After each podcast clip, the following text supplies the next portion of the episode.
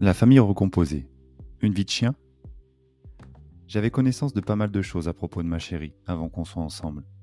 Je savais où elle vivait, je connaissais l'existence de ses deux enfants, je les avais même déjà aperçus.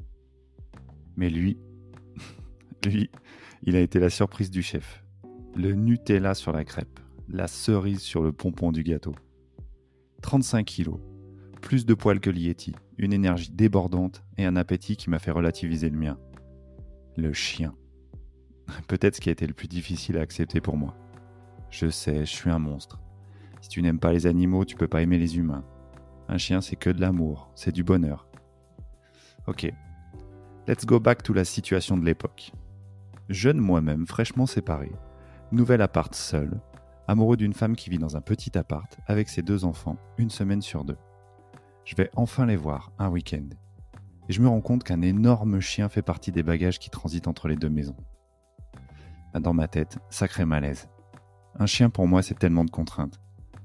Puis l'appart est petit, il va falloir le canaliser, le promener. Certes, il ne venait que les week-ends, son gabarit étant plus compatible avec la maison du papa, mais je me projetais. Dès qu'on allait avoir une maison à nous, on l'aurait la moitié du temps.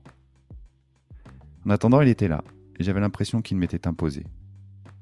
Quand je le sortais, je me disais Tu te gèles pour promener un chien qui n'est pas le tien. C'était tellement en décalage avec ce que je ressentais à propos des enfants.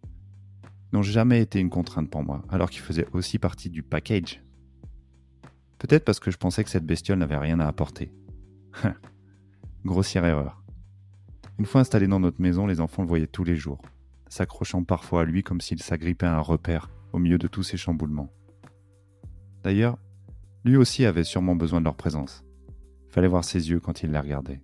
Que de l'amour de l'amour qu'il a donné sans compter, entre sa maîtresse, ses petits maîtres, et ce nouveau grand bonhomme qui vivait là aussi. Pas de différence. Tout le monde logeait à la même enseigne. Les chouilles et regards qui fait fondre. Je me suis fait surprendre. Je l'ai aimé, ce mini ours, mangeur de grillage, fuyard et feignasse.